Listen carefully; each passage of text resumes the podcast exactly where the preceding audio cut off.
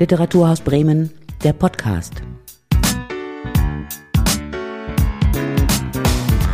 Hola und hallo und herzlich willkommen zur neuen Folge. Ich bin Anna-Maria Stock und ich spreche heute mit dem Hamburger Mayrisch Verlag. Denn der Mayrisch Verlag hat was ganz Spannendes gemacht dieses Jahr und hat seinen Verlagssitz nach Barcelona verlegt für ein paar Wochen im Frühjahr dieses Jahr, um von dort aus die spanische Literaturszene zu erkunden.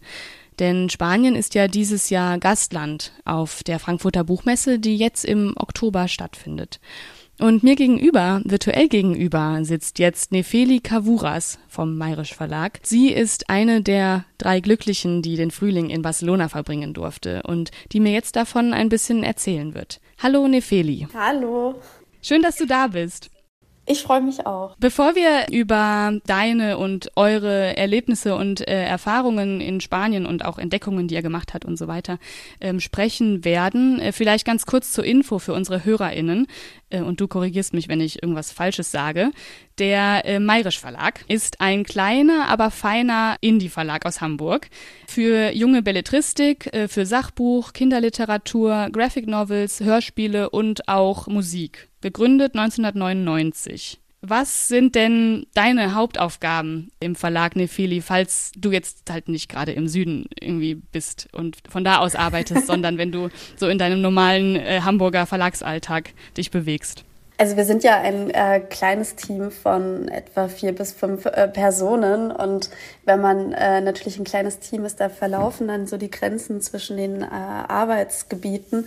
Es ist ein bisschen eher so, dass wir so projektbezogen arbeiten. Also pro Buchprojekt fühlt sich dann eine Person mehr zuständig und das Schöne ist ja auch bei einem kleinen Verlag, also für mich vor allem, dass ich ja auch in unterschiedlichen Bereichen hineinwachsen kann. Also dieses Jahr habe ich zum Beispiel das Buchlayouten gelernt. Das war für mich eine sehr große Freude. Ansonsten mache ich ganz viel ähm, im Bereich Veranstaltungen oder auch Presse und ähm, auch ein bisschen Marketing und so. Und so kann ich immer alles entdecken und äh, wir gucken einfach, dass es äh, in unserem kleinen Team irgendwie halbwegs gerecht zugeht und äh, fürsorglich aufgeteilt wird.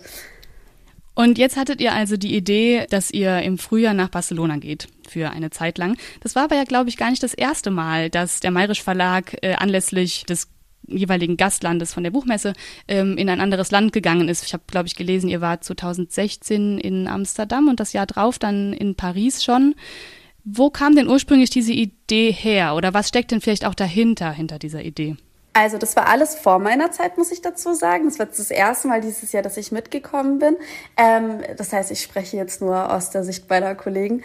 Das war damals so, dass ich meine Kollegen Daniel Beskos und Peter Reichenbach einfach gefragt haben, beziehungsweise die haben sich gedacht, naja, wir machen unseren Verlag so, wie wir ihn halt machen, weil um uns herum alle Verlage das auch so machen. Aber wie sieht es eigentlich mit den anderen tausenden Verlagen aus der ganzen äh, Welt aus? Wie arbeiten die eigentlich und wie, wie ist dann eigentlich die Literaturszene auch in anderen Ländern? Und natürlich kann man da nicht einfach so jetzt mal von jetzt aus eine Weltreise machen und dann alle Verlage kennenlernen. Und dann kam halt diese Verknüpfungsidee, einfach mal immer in das ähm, Buch Buchmessen Gastland zu fahren, um zu gucken, wie funktioniert dort das Verlegen und wie ist dort eine Literaturszene aufgebaut. Und natürlich ganz eigennützig für uns, ähm, wie können wir Kontakte knüpfen. Also gerade im Kinderbuchbereich wollen wir auch ein bisschen größer werden. Da ist es auch für uns eigentlich interessant, vielleicht auch Titel einzukaufen oder auch Titel zu verkaufen.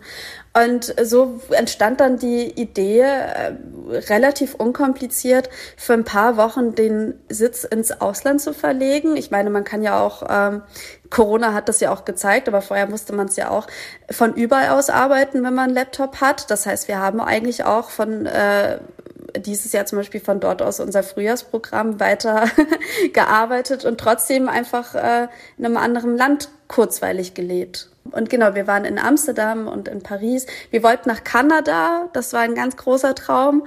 Darauf hatte ich mich auch speziell sehr, sehr drauf gefreut. Und äh, das kam dann doch nicht zustande. Und jetzt konnten wir jetzt endlich mit Barcelona weitermachen und wollen es auch in den nächsten Jahren weiter verfolgen. Und du bist dann äh, losgezogen und zusammen mit Daniel Beskos, richtig? Mit deinem Kollegen. Genau, wir waren erstmal zu zweiter und dann kam noch Peter Reichenbach noch hinzu. Das heißt, ihr zwei seid dann erstmal losgezogen nach Barcelona. Wieso habt ihr euch denn für Barcelona entschieden und nicht für die Hauptstadt, für Madrid zum Beispiel? Das hatte mehrere Gründe. Also zum einen haben wir auch eine spanische Agentur, die auch unsere Titel vertritt und die eben in Barcelona sitzt. Und dann dachten wir, ah, das ist schon mal für uns ein guter Anknüpfungspunkt, äh, die auch zu sehen und über die irgendwie weitere Kontakte zu bekommen. Und dann ist es natürlich so, dass ähm, der Buchmarkt in Katalonien einfach sehr groß ist. Also der katalanische Buchmarkt alleine macht 25 Prozent des gesamtspanischen ähm, äh, Gesamtbuchmarkts aus. Und äh, wir hatten aber von dort aus auch ganz viele Zoom-Gespräche ähm, mit anderen Verlagen, beziehungsweise ich hatte nach unserem Ausflug hatte ich noch dieses Flick-Stipendium für VerlegerInnen in Madrid, so dass ich auch ein bisschen die Buchszene in Madrid für einige Tage kennenlernen konnte. Barcelona ist einfach sehr, sehr, sehr vielfältig, was so die kleine und große Verlagslandschaft betrifft. Und wir hatten auch ein bisschen Bock auf mehr, muss man dazu sagen. Wir dachten uns, okay, was ist, was kann es denn Besseres geben als eine Großstadt, die quasi zwischen Bergen und Meer liegt? Das kann ich sehr verstehen, auf jeden Fall wenn man schon mal in Spanien ist, dann will man ja auch ein bisschen das Meer sehen. Und was für uns auch wichtig war, beziehungsweise als wir angefangen haben, Leuten zu erzählen, so wir wollen dieses Jahr wieder äh, unsere Buchmessereise machen, dann waren alles, okay, ihr müsst aber unbedingt am 23. April ähm, in Barcelona sein oder beziehungsweise auf jeden Fall in Katalonien, weil da St. Jordi gefeiert wird und dass dieser riesige ähm, Jahrestag des Buches, das ist ja auch mittlerweile der Welttag des Buches, aber dort ist es halt ein riesiges Fest, wo auch einfach überall auf den Straßen Bücher verkauft wird. Und das wollten wir auf gar keinen Fall verpassen. Das ist ja was Besonderes, dass es dann in Spanien wirklich oder dann in Katalonien einen Tag im Jahr gibt, wo das Buch gefeiert wird. Das gibt es ja so in der Form in Deutschland nicht. Nee, und vor allem, uns wurde auch dann gesagt, ähm, dass, also vor allem von, aus der Sicht der Verlage, wie wichtig dieser Tag ist. Also da machen die eigentlich mehr Umsatz als an Weihnachten. Das können sich jetzt hier Verlage und BuchhändlerInnen gar nicht vorstellen. Und ähm, äh, das ist einfach total verrückt, weil da alle losziehen und alle verschenken ihren liebsten Rosen und Bücher. Also wenn du an dem Tag eigentlich kein Buch und keine Rose bekommst, bist du total der Loser, wurde uns gesagt. Und das ist halt ein Draußenfest. Und das, was, was sehr niedlich war, ist, dass uns alle immer vorher gesagt haben, an St. Jordi regnet es nie. Nie, nie, nie, nie hat es noch nie gegeben. Es ist immer ein sonniger Tag. Und ähm, als wir in Barcelona waren, hatten wir nur Pech mit dem Wetter und hatten schon die ganze Zeit ein bisschen ähm, fürchtend auf diesen Tag geblickt. Und dann hat es an dem Tag tatsächlich nicht nur geregnet, sondern auch gehagelt. Und es war sehr herzzerbrechend anzusehen, wie die ganzen Buchhändlerinnen und Buchhändler versuchen, irgendwie ihre Bücher mit Plastikfolie zu schützen und einfach auch viel weniger verkauft haben als üblicherweise, was total schade war, weil natürlich dieses Buchfest wegen Corona zwei Jahre lang ausgefallen ist. Also wenn man die Chance hat, dann muss man unbedingt nächstes Jahr wieder am 23. April nach Barcelona reisen und äh, sich dieses Fest angucken, weil das ist schon ganz toll. Was ist denn die ähm, Geschichte von diesem Buchtag? Also es geht auf eine Legende aus dem 15. Jahrhundert zurück. Und zwar gab es diesen Ritter St. Jordi, also eigentlich quasi St. Georg zu Deutsch. Und der hat ähm, diesen Drachen getötet, vor dem die Prinzessin und das Volk große, große Angst hatte. Und nachdem er ihn getötet hat, ähm, sind aus dem ähm, toten Ungeheuer dann ganz viele Rosen, also rote Rosen erblüht. Und dann hat halt der Ritter dieser Prinzessin eine Rose geschenkt. Und ähm, das war dann so ein bisschen so der Tag der Verliebten. Also man muss sich das auch ein bisschen wie so Valentinstag vorstellen. Dann war es aber auch so, dass der 23. April der Todestag von Cervantes ist. Und irgendwie hat man das dann miteinander verknüpft, dass man gesagt hat, aha, wir melden es auch an als ähm, Welttag des Buches. Also der Welttag des Buches basiert auch auf St. Jordi im Grunde. Das weiß man nur hierzulande zum Beispiel gar nicht. Und es ist auch angeblich auch der Todestag von Shakespeare. Also sehr viele Mythen rund um diesen Tag. Und mittlerweile ist es nicht mehr nur, dass die ähm, Männer den Frauen eine Rose schenken und die Frauen den Männern Büchern, sondern es wird glücklicherweise sehr vermischt. Und äh, jetzt sind halt an allen Ständen immer Rosen und Bücher, auch für Kinder. Also was ich total verrückt fand zu sehen ist, wenn du in die Buchhandlungen reingehst, erstarrst du beim Anblick dieser vielen, vielen Drachenkinderbücher, die es dann rund um diese Zeit gibt. Also es ist ein riesiger Markt, der nur für diesen Tag äh, bespielt wird. Das heißt also, der Tag des Buches geht letztendlich von Spanien aus in die Welt. Ja, genau. Historisch gesehen zumindest. Ihr habt äh, euren Aufenthalt, wie lange wart ihr eigentlich insgesamt da? Knapp vier Wochen. Ähm, ihr habt den auch begleitet durch einen Blog, den ihr auf eurer Internetseite äh, veröffentlicht habt. Und ich habe mich da so in der Vorbereitung mal so ein bisschen durchgelesen und habt euch ja wirklich mit ganz, ganz vielen Leuten getroffen, mit IllustratorInnen, mit PodcastmacherInnen, VerlegerInnen, ähm, einem Hörbuchproduzenten, einem Autor und, und, und. Also letztendlich habt ihr euch irgendwie einen Querschnitt, kann man vielleicht sagen, der spanischen Literaturszene mit Schwerpunkt der katalanischen vielleicht, äh, angeschaut. Was ist denn so im Großen und Ganzen dabei aufgefallen? Äh, tickt die spanische Literaturszene irgendwie anders als die deutsche? Gibt es Unterschiede oder mehr Gemeinsamkeiten? Also alles, was ich jetzt sage, ist mit Vorsicht zu betrachten, weil wir waren nur vier Wochen da. Wir haben nur mit, äh, keine Ahnung, ein Prozent der Büchermenschen gesprochen, die es natürlich gibt. Wir hatten hinterher das Gefühl, wir kratzen immer noch an der Oberfläche. Also für mich fühlt es sich an, als hätte ich äh, am Ende ein Praktikum in der spanischen und katalanischen ähm, Literaturlandschaft äh, absolviert, aber trotzdem wissen wir einfach nicht sehr viel. Äh, es gab so ein paar Sachen, die uns natürlich aufgefallen sind oder die einfach für uns ungewohnt beziehungsweise anders waren und das ist natürlich erstmal die Sprachenvielfalt. Also Spanien hat ja unterschiedliche Sprachen, ähm, und äh, die Bücher werden auch entsprechend in diesen Sprachen gedruckt. Das ist aus unserer Sicht natürlich total ähm, spannend als Verlag, wie man das dann ausrechnet, dass man die Bücher nicht nur auf Spanisch, sondern zum Beispiel auch auf Katalanisch druckt. Und dann gibt es natürlich auch andere Sprachen, die dann, ähm, wo man dann vielleicht kleinere Auflagen macht und so. Und das war für uns, glaube ich, so der größte Unterschied zu, zu Deutschland natürlich. Was wir interessant fanden, ist, dass der Hörbuchmarkt ähm, sehr, sehr gering ist. Der fängt jetzt langsam erst an, weil die jetzt eine neue Plattform haben, Storytel. Und ähm, wir haben, fanden es total spannend, gerade mit Kinderbuchverlagen zu sprechen, weil hier in Deutschland ist ja der Kinderhörbuchmarkt relativ präsent. Und dort fanden die Verlegerinnen, äh, mit denen wir gesprochen haben, das total absurd, dass man Kinder einfach vor ein Hörbuch setzen können und dann sitzen die einfach und hören zu. Also da hatte ich das Gefühl, da sind dann auch andere Kindheiten, die geprägt werden. Also für mich war es das Normalste der Welt, ein Kinderhörbuch zu hören und äh, dort ist es einfach noch nicht ganz so ähm, normal und so. Das fand ich schon mal einen großen Unterschied. Ähm, ich glaube, was so die Themen angehen, ähm, gerade in der Belletristik ist es relativ ähnlich. Also uns wurde auch geschildert, dass da dieser Boom von Autofiktion, den wir auch hier haben, sehr, sehr groß ist. Ähm, uns wurde von LiteraturkritikerInnen erzählt, dass es sehr viele Bücher momentan gibt, die darum handeln, irgendwie zurück aufs Land zu ziehen. Da würde ich sagen, da sind wir gerade in Deutschland halbwegs drüber hinweggekommen. Und ja, ansonsten ist es relativ schwer zu sagen. Ich war überrascht, als ich in die Buchhandlung gegangen bin. Also ich finde es immer sehr spannend, im anderen Land sich einfach Buchhandlungen anzugucken und zu sehen, was fällt mir auf. Und was mir da erstmal aufgefallen ist, ist, dass die Kinderbücher doch ein Ticken moderner aussehen als hier in Deutschland. Also gerade was die grafische Gestaltung anbelangt, sind die Cover total knallig und modern und grafisch und ähm, da hätte ich am liebsten alles gekauft, um ehrlich zu sein.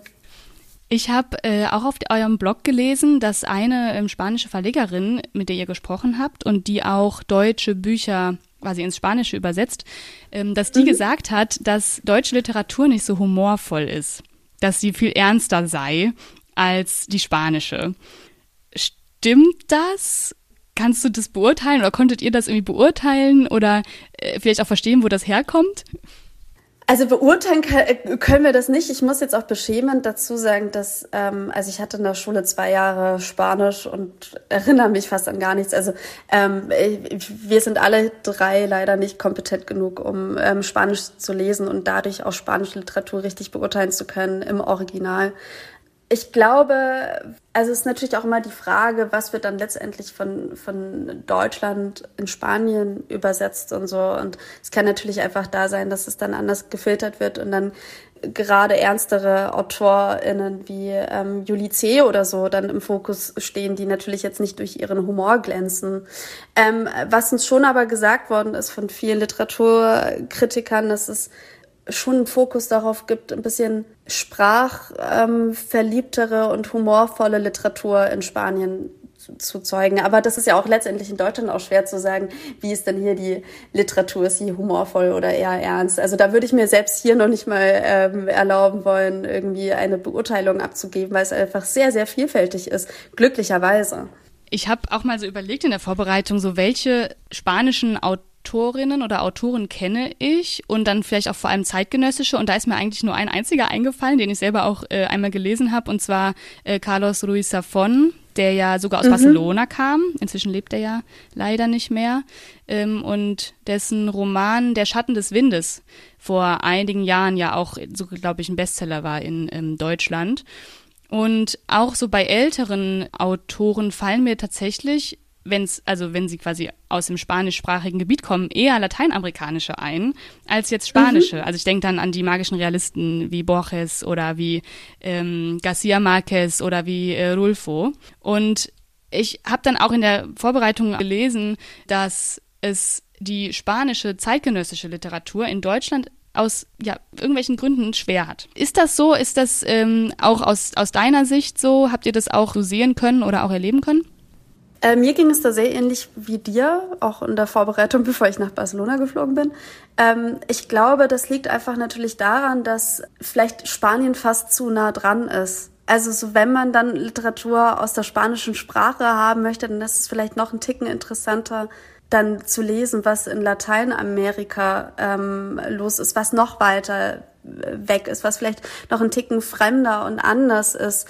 Und ich glaube, das könnten vielleicht Gründe sein, aber auch hier schwer zu sagen. Also was uns in Spanien schon mal gesagt worden ist, ist, dass Spanien so ein bisschen so ein ähm, schon fast wie so ein Gatekeeper zwischen der Literatur von allein Amerika nach Europa ist. Also quasi die suchen natürlich die Texte, die sie aus Lateinamerika dann in Spanien einkaufen, beziehungsweise es ist für viele Autoren sehr wichtig, dass die, also die in Lateinamerika leben, dass sie auch in Spanien verlegt werden ähm, damit die auch ins Europäische einfach mehr mit reinkommen und so. Und da ist einfach dieser Fokus darauf ähm, auch von Spanien selber sehr, sehr groß. Also die gucken auch natürlich sehr genau, was in Lateinamerika ähm, geschrieben wird.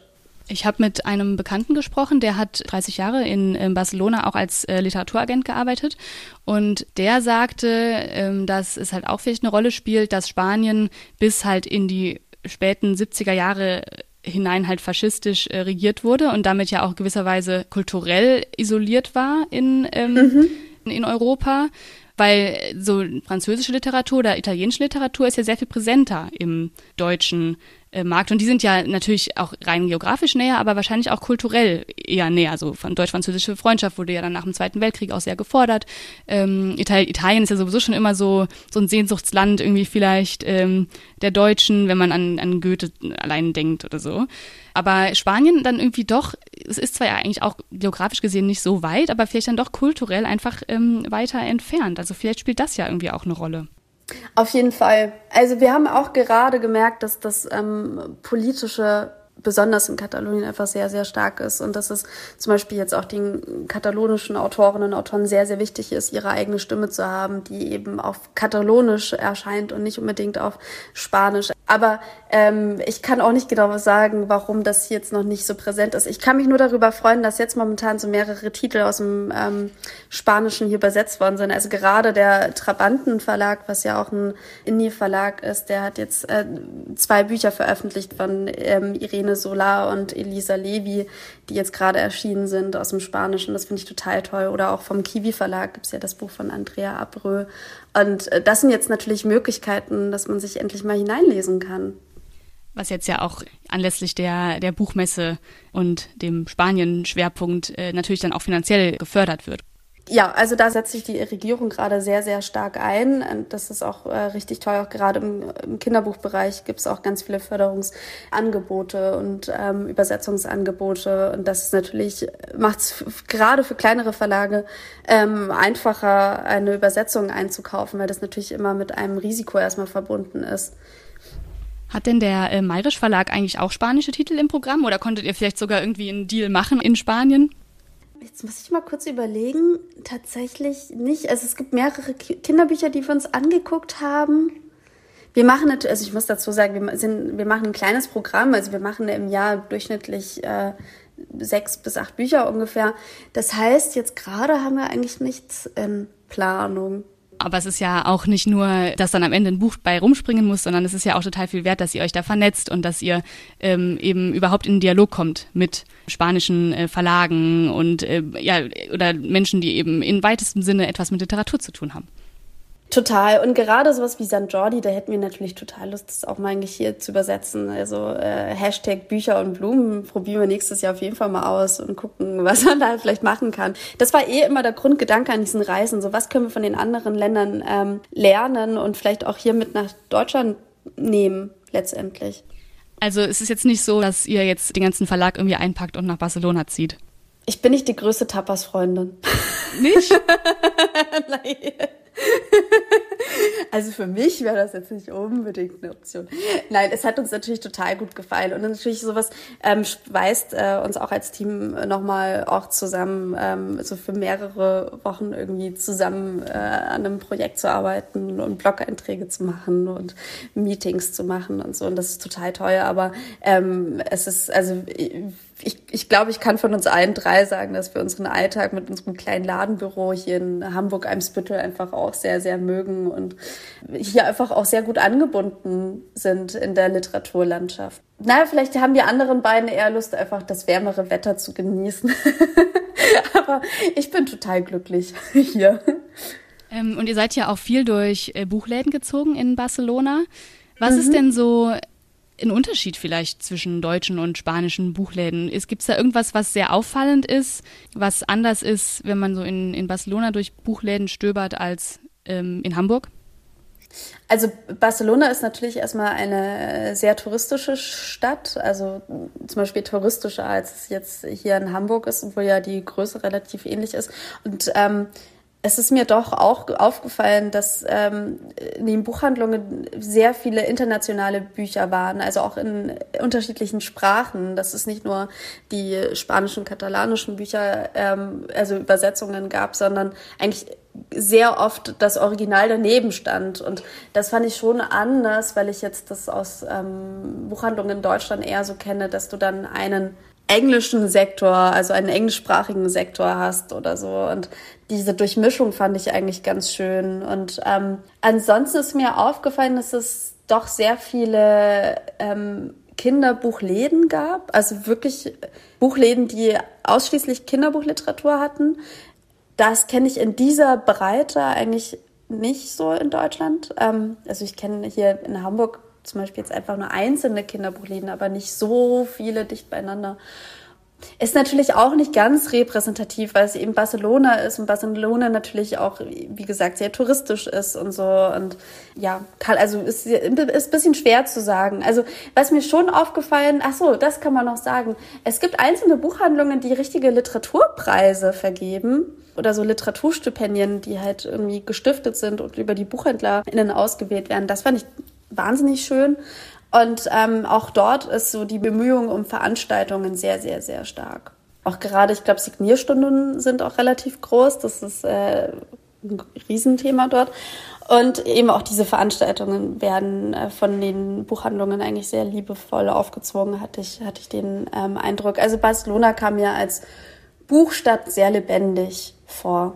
Ist es auch auf dem Kinderbuchmarkt so? Weil, also gerade wenn es äh, auch keine Hörbücher gibt für Kinder, gibt es denn dann auch viele Lesungen denn dann stattdessen äh, für Kinder? Das nicht unbedingt. Ähm, aber, also was ich wiederum spannend fand, es gibt eine Gemeinschaft, Album, also so ein Zusammenschluss von mittlerweile, ich glaube, 25 Verlagen aus ganz äh, Spanien, Kinderbuchverlagen, die sich zusammengetan haben und die machen so ein gemeinsames Kinderbuchfestival in unterschiedlichen spanischen Städten. Die machen aber auch jährlich einen gemeinsamen Katalog, der themenbasiert ist. Also aus diesen kleineren Verlagen sind dann äh, insgesamt zwölf Bücher zum Thema Umweltschutz oder so. Und ähm, das fand ich total spannend. Also die setzen sich auch ganz stark dafür ein, auch in den Bibliotheken sichtbar zu sein und auch einfach ähm, wirklich als Verlag selber die Nähe zu den Kindern zu suchen, was ja hier noch nicht so stark ist. Also ich, ich glaube, eigentlich hier hätte man als Kinderbuchverlag einfach noch gar nicht die Kapazität, sowas zu machen und sich selber dafür so einzusetzen. Und das ähm, fand ich schon sehr bewundernswert, ähm, wie engagiert dieser Zusammenschluss ist. Was nimmst du denn daraus vielleicht mit, so als Inspiration für ähm, euren Verlag? Ähm, naja, also ich glaube, wir werden schon vor allem äh, mit den Verlagen von diesem Album zusammen in Kontakt bleiben, einfach weil wir auch gesagt haben zu denen, wenn ihr irgendwie größer werdet und die haben natürlich auch irgendwie im Kopf, dass man das äh, international machen könnte, dann hätten wir auch irgendwie natürlich Interesse damit zu machen, weil ähm, so die Förderung von ähm, vom Lesen im, im Kindesalter einfach sehr, sehr wichtig ist. Und ja, also generell dieses St. Jordi-Fest finden wir natürlich toll. Und ähm, ich glaube, wir sind einfach froh um alle, die wir treffen konnten, um jeden Kontakt, äh, um jede nette Geste. Es war auch total toll, mit unserer spanischen Agentur irgendwie zusammenzusitzen und ähm, mal kennenzulernen, wie die eigentlich genau arbeiten. Oder wir haben uns auch mit einzelnen Autorinnen und Autoren getroffen, die uns von ihrem Leben erzählt haben. Und gerade das Autorinnenleben ist dort noch ein Ticken ähm, härter als in Deutschland, weil es eigentlich keine Vorschüsse wirklich gibt und die meisten Autorinnen und Autoren eigentlich nicht vom Schreiben leben können, sondern eigentlich so ein zweites Standbein brauchen. Und es war einfach total toll, äh, dieses Land kennenzulernen, das doch relativ nah dran ist ähm, und auch zum Beispiel einfach einen ähnlichen Geschmack hat wie das eigene, also wo die Literaturlandschaft thematisch eigentlich relativ nah ist und doch ein bisschen andere Strukturen hat. Und jetzt steht aber ja sowieso erstmal die Buchmesse an. Am 19. Oktober geht's los und Spanien wird eben dann unter dem Motto sprühende Kreativität mit vielen Büchern vertreten sein und eben auch vielen AutorInnen. Aber Mayrisch wird ja mit Sicherheit auch Entstand haben auf äh, der Buchmesse. Was habt ihr denn geplant und habt ihr auch irgendwas mit Spanien-Bezug dann im Messeprogramm? Also für uns ist ja die Messe vor allem eine Arbeitsmesse. wir sind da vor allem, weil wir sehr viele Kontakte pflegen müssen und ähm, sehr viele Termine haben mit ähm, Agenten, also mit Agenturen, mit anderen Verlagen aus anderen Ländern, ähm, denen wir unser Programm anbieten, die uns wiederum ihr Programm anbieten. Also wir haben alle einen wahnsinnig vollen Terminkalender. Wir haben selber keine Veranstaltungen auf der Messe ja, wir haben einfach im Halbstundentakt und mit sehr viel Koffein einfach sehr viele Termine, die wir ähm, abarbeiten. Ich habe aber auch einzelne Termine mit den Verlagen, ähm, die ich in, in Spanien kennengelernt habe. Und da freue ich mich natürlich wieder anknüpfen zu können. Und ich freue mich auch diesen Gemeinschaftsstand mir anzuschauen, weil ich das ähm, natürlich toll finde, dass Spanien als gesamteinheitliches Spanien auftreten wird. Also vor ein paar Jahren war ja Katalonien einmal ähm, als Buchmessen Gastland und das war ja was total Besonderes, weil es, weil es zum ersten Mal nicht ein Land war, sondern eine einzelne Region mit einer einzelnen Sprache war, die gekommen ist. Und ähm, damals zum Beispiel einfach der Wunsch da war, dass eben nicht ähm, Autoren, die auf Spanisch schreiben, dorthin kommen, sondern nur, gerade nur die, die auf Katalanisch schreiben. Und jetzt kann man was von dieser Sprachenvielfalt natürlich kennenlernen. Und ähm, darauf freue ich mich eigentlich am meisten. Also ich hätte schon sehr Lust, äh, so eine Bücherwand abzufotografieren von einem Buch, das in mehreren spanischen Sprachen irgendwie ähm, abgebildet ist. Und ja, da bin ich schon sehr gespannt drauf. Und jetzt vielleicht zum Abschluss. Hast du jetzt, nachdem du dich in diesem Jahr so viel mit spanischer Literatur äh, beschäftigt hast, hast du eine Buchempfehlung? Irgendwas, eine Entdeckung, die du gemacht hast oder vielleicht auch ein Buch, was du schon gelesen hast oder was du noch gerne lesen möchtest, das aus Spanien kommt äh, und das es halt im besten Fall auch schon auf deutscher Übersetzung gibt? Also, äh, welchen Autor ich in Spanien kennengelernt habe, den es aber auch nicht auf Deutsch gab, aber es gibt eine englische Übersetzung von ihm. Ähm, Jordi Nopka fand ich toll. Und ansonsten, was jetzt gerade hier äh, in Deutschland erschienen ist, ist ähm, Singe ich tanzen die Berge von Irene Solar im Trabanten Verlag. Also das kann ich sehr empfehlen. Das ist jetzt auch vor ein paar Monaten erschienen. Aber ja, also ich, ich freue mich, äh, wenn unabhängig von der Buchmesse jetzt in den nächsten Jahren vielleicht auch noch mehr Übersetzungen aus Spanien kommen. Also das fände ich auch sehr schön.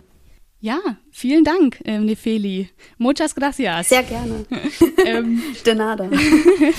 das war äh, Nefeli Kavuras vom Hamburger Mayrisch Verlag. Vielen Dank äh, für das Gespräch und die kleine Reise nach Spanien. Sehr ähm, gerne. Das äh, wärmt so ein bisschen die Gemüter bei dem schmuddeligen Wetter, was wir hier draußen vor der Tür haben. Ja, jetzt wäre man lieber in Barcelona als, naja, hier. Vielen Dank, Nefeli. Danke, gerne. Das war Literaturhaus Bremen, der Podcast.